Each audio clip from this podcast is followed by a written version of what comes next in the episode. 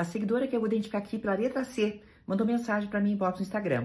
E ela diz: Sou casada há 12 anos, gostaria de saber se sofro gaslighting. Meu esposo me adjetiva. E ela dá exemplos. É, ele pode me ajudar para segurar o pote com carne. Enquanto eu colocava a carne no fogo, como achei desnecessário e disse que não, ele me chamou de orgulhosa. Quando não cuidei do tempo de cozimento do ovo, disse que faço tudo sempre errado. É, porque viu que a maquiagem no meu rosto estava mal espalhada, disse que eu parecia personagem de teatro. Essas afirmações ocorreram em apenas três dias que comecei a anotar os comentários. Bem, querida, somente com, esses, com essas três observações a gente não tem dados suficientes. Mas veja que bacana o que você está fazendo, que é o que quem desconfia de uma relação de poder, de uma relação abusiva, deveria fazer. Anote.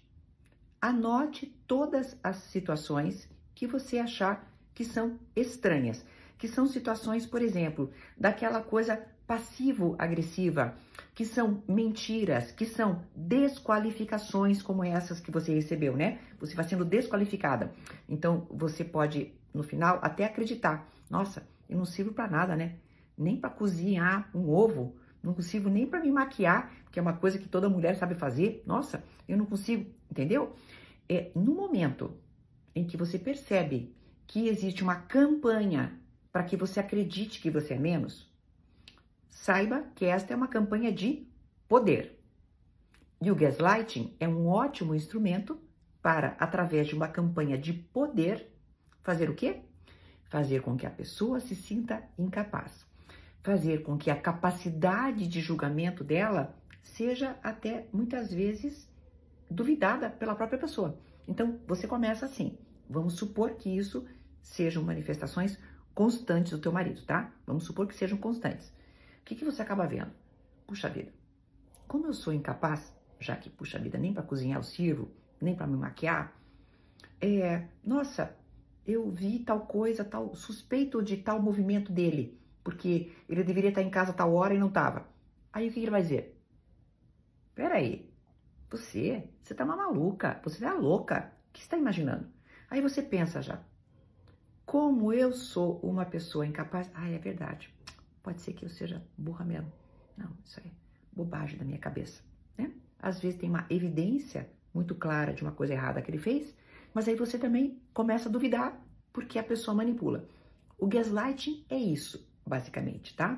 É uma manobra feita por uma pessoa para que ela tenha poder sobre você. Para ela ter poder sobre você, você precisa se achar menos. O que, que ela faz? Ela desqualifica você. Mas é uma campanha de desqualificação. Não são só três coisinhas. É uma campanha de coisa que a pessoa vai dizendo, dizendo, dizendo e você vai se achando cada vez mais incapaz. Até que chega um ponto em que você duvida da tua própria capacidade de julgamento. E aí a pessoa faz o quê? Ela monta em cima. Porque ela faz o que ela quer, exatamente o que ela quer, distorce tudo, manipula tudo. É muito difícil sair desse ciclo. E por curiosidade, que eu já expliquei em alguns vídeos, tá? O gaslighting vem de um filme chamado Luz de Gás, que era exatamente assim, né? O cara, junto com a empregada da casa, os dois estavam mancomunados, eles abaixavam a luz de gás e ficava tudo escuro, e a mulher falava e, e, e ele e a empregada diziam, não, tá claro, tá maravilhoso. Ele escondia coisas dela e dizia, peraí, mas como? Você não sabe onde você deixou? Daí a coisa reaparecia. Aí ela dizia: Meu Deus, eu sou uma desastrada. E aí, esse foi, digamos, o início, né, digamos, na ficção, mas já existia na realidade, né, dessa expressão que hoje a gente utiliza para quando uma pessoa quer fazer com que você pense que você é menos e aí você acaba duvidando da tua própria capacidade de julgar. Espero que não seja teu caso, mas vai anotando aí, tá? Vai anotando que depois você tem já um time mais robusto de exemplos a esse respeito, tá? Até uma próxima!